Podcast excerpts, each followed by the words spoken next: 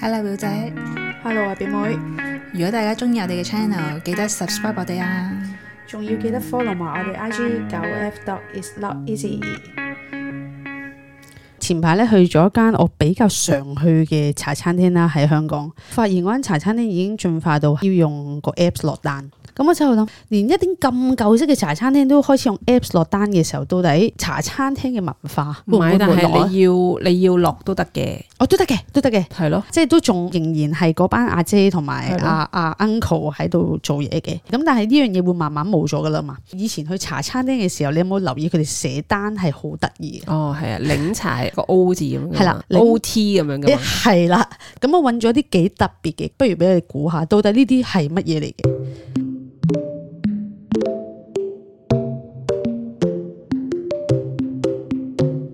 涼茶你知唔知 係咩？茶餐廳有涼茶嘅咩？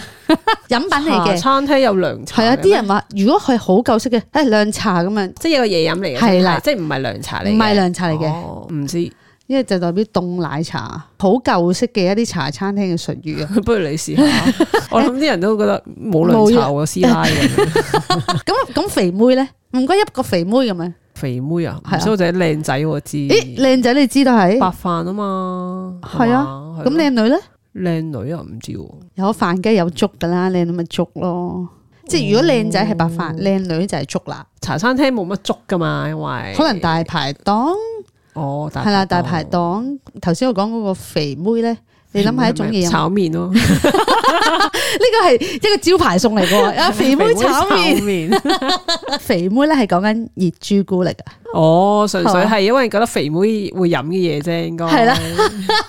唔係話係係杯嘢肥啊嘛，所以叫肥妹係咪啊？朱古力其實唔好肥嘅啫喎，我唔係喎，喺我 concept 入面飲熱朱古力呢杯嘢係幾肥嘅，所以我先呢啲係啱啊冇舊嘅肥 concept 嚟嘅。係嘛？係啊，咁啊，汪亞姐你熟悉噶啦，熱咖啡 咯，好啊靚！我覺得唔係術語，我覺得係阿叔咧，懶係搞笑，冷係搞，笑， 啊懶係搞笑咁啊講。唔該，一個汪亞姐咁樣。係啊，咁另外有個敗家仔，你知叫咩？俾你估下，一定係加錢嘅嘢嚟嘅， 誒加冰咁樣啦，敗家仔加冰咁樣。敗家仔原來就係熱阿華田啊！你會唔會點 concept？解啊？點我都唔係好意識到熱熱阿阿華華田田點解係敗家仔嘅？係咪因為佢個名好似好敗家咁嘛？啊，你隻阿華田 啊我啊我啊，敗家哦英文敗家，冇啊， 冇冇連到喎。 啊，啲阿叔啦，去到大排檔啦，或者茶餐廳咧，佢哋都會嗌一個叫做大妹就係藍妹啤酒啦，大力就係喜力啦，大清就係青島啤酒啦。有一隻啤酒叫女人咯，唔該要個女人啦咁樣，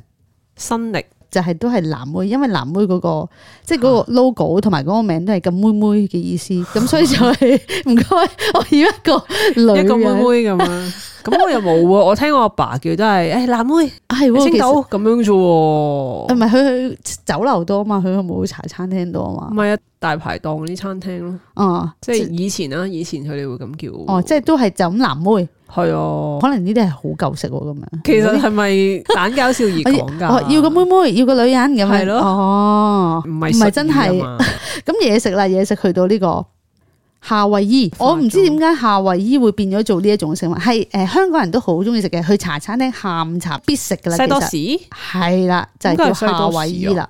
等我不如查下點解夏威夷變咗做西多士。啊不如你真係揾一次實測喺茶餐廳咁樣叫啦，一個夏威夷，一個誒汪 亞姐，一個女人。係咯，睇下阿叔會唔會話你黐線噏乜啊，靚妹咁樣？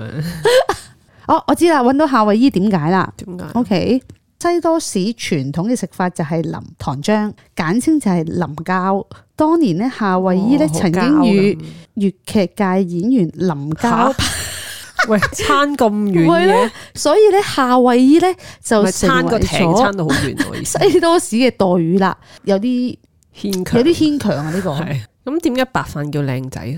個又真係有人問喎，問得好喎。我知白白淨淨 咯，你又真係喎，個 concept 咪真係白好明顯就係咁樣。係啊！佢話青靚白淨就係係代咯表雪白白嘅飯，男仔就係白飯，因為你都 哦，女仔有就啲係白係啦粥，因為白粥係有水做咁樣 女人，差唔多啦，係因為又白又滑。我又話咁有個叫細蓉，細蓉你知係咩啦？係咪？細蓉好熟啊，好熟啊，吓細蓉都要諗啊，細蓉好熟啊，誒雲吞麵。係啦，細蓉就係雲吞麵啦。喂，大佬，我唔會叫細蓉噶嘛。吓你唔會叫細，我啊會啊叫細蓉喎。喎。其一係已經好耐冇試過食雲吞麵啦， 即係可能十年冇食過細係蓉。哦但係我覺得細蓉而家都仲係好多人識聽嘅，咁有冇大蓉㗎？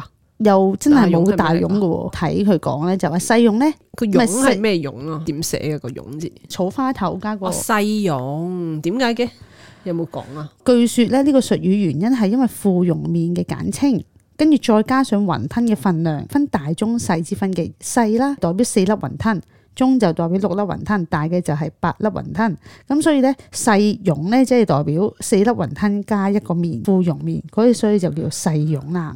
即係嗰啲麵唔係鹼水麵嚟嘅， 係芙蓉麵嚟嘅，原來咦，其實會唔會喺呢度都係飲緊芙蓉麵？係我哋唔知咋？我唔知喂，我揾到敗家仔係咩啦係？咩啊？佢個敗家仔咧係多數係一啲令家庭破落嘅不孝子。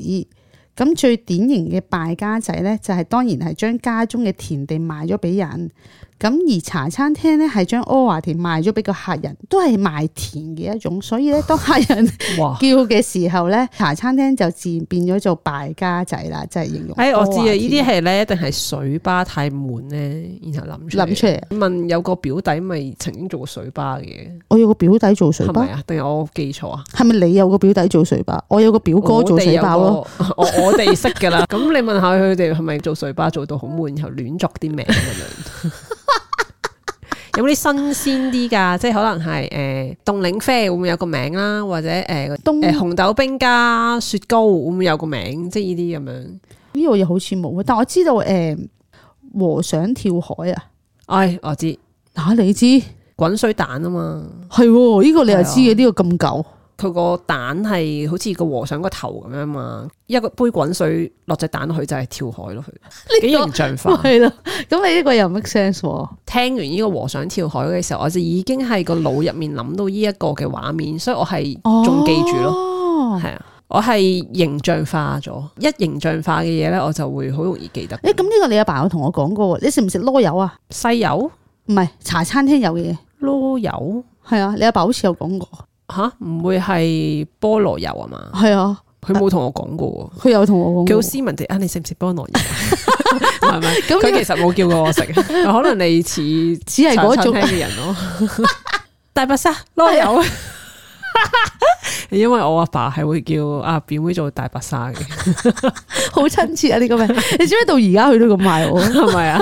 但係唔知點解叫你做大白但鯊。係每次每次嘅開場白都一樣。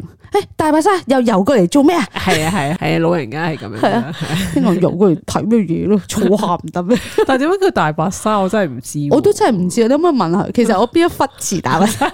佢又對我講啲咁嘅嘢，食唔食螺 柚？ 係咯。呢個可能你個 vibe 係一啲阿叔阿伯，你好中意嘅。係啊，所以我係好控制到啲阿叔阿伯噶。係啊，可能你就係、即係依個 vibe 咯，所以就會同你講呢啲嘢咯。係啊，我 一係定係咁咯。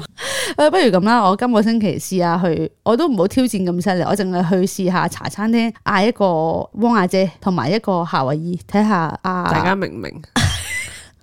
我覺得我會俾人歧視咯，誒誒、手機落單，你咁樣默默咁樣同你講，唔知你講乜叉，手機落 得。你要真係去嗰啲好 old school 嗰啲可能要哦去你屋企附近咧，有間仲係好舊嘅富豪啊，類似嗰啲富豪， 呢度有呢試間嘢咩？好啦，唔知大家有冇聽過一啲茶餐廳嘅術語啦？如果你有，都可以同我哋富豪係雪糕嚟㗎嘛？買副冰室嚟嘅，哦係啦，都可以推我我哋 I G 同我哋分享下啦。我哋嘅 I G 係九 F dot is not easy，多謝大家收聽，拜拜。拜。